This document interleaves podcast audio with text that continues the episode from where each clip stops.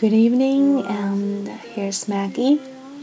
Well, this is really late in the morning. It's close to one. 现在已经快凌晨一点。But I I really want to tell you and share this movie with you. 要跟大家介绍一部电影，叫做《P.S. I Love You》，附注我爱你。Um, I actually watched this watched this movie before. 我看过这部电影，and I really like the story. It's based on the you know love story of the books，就是啊一个 nonfiction 一个小说，呃一个 fiction 那不 nonfiction 一个小说，嗯，so let's talk about it。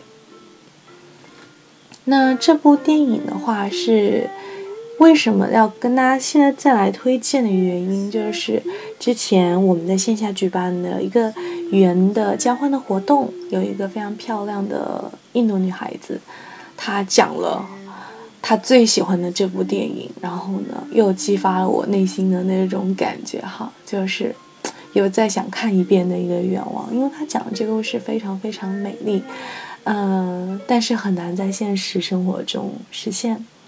So what's that really about？它到底讲了什么呢？嗯哼，嗯，actually I would say it's touching movie and like most of the love stories that can be really impressive。如果说要说最难忘的一些电影，我发现女孩子很多都是被那种怎么讲呢？其实不是韩剧，我发现，在交流中，很多人，无论是哪一国的电影，如果某一方就恋爱双方有一方是绝症啊，或者是各种各样的情况的话，给我们观众的印象会特特别特别深刻。因为这个，其实不是说现实中不可能哈，但是就是说特别还算是比较罕见的一种情况。那么在这样的一个情况下呢？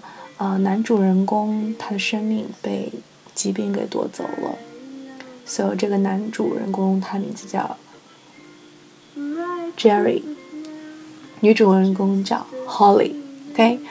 So they loved each other before, but Jerry's life was taken, so pretty depressed.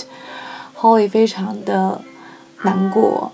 那么她的老公就是 Jerry。在去世之前呢，做了一件非常浪漫的事情，就是给他写了很多很多的信，在他三十岁生日的时候呢，送到他家，然后呢给他一个惊喜，然后告诉他以后还会有很多很多的信稿，就是来帮助他。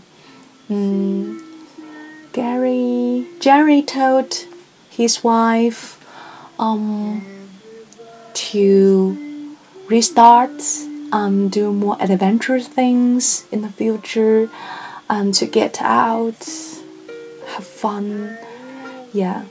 这最重要的就是他要出去，然后呢？呃，来找回自己。那这个故事哈，我看到很多情节，就是，嗯，去旅游，去认识新的朋友，嗯，也许要约会。或者说要尝试一些以前觉得很尴尬的事情，比如说在很多人面前唱卡拉 OK，sing karaoke。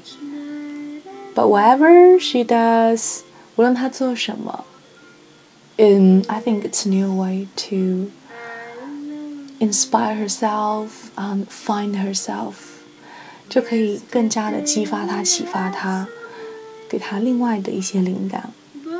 Alright。So that's about it. Yeah，这就是电影的内容。那么接下来我们来讲一些简单的有关于电影的词汇。比如说，这部电影是一个什么爱情片，叫做 love story。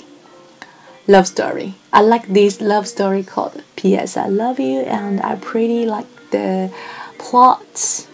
Plot 就是什么情节，P L O T plot or the story。如果讲故事更加简单一点，plot 就比较专业。嗯哼，P.S. 的意思是什么？附注，还有什么什么？为什么叫 P.S. I love you？这边提一下，because in the end of the signature, um, Gerry always signed P.S. I love you. you。他让知道他爱他，所以呢，希望他振作起来，更加的快乐。Yeah. So I guess that's good night, and I bet you would listen to it in the morning. So good morning as well. Okay. So see you next time, and check this song out. 还可以听一下这首歌，叫做《P.S. I Love You》，特别棒的。好了，我们下次再见。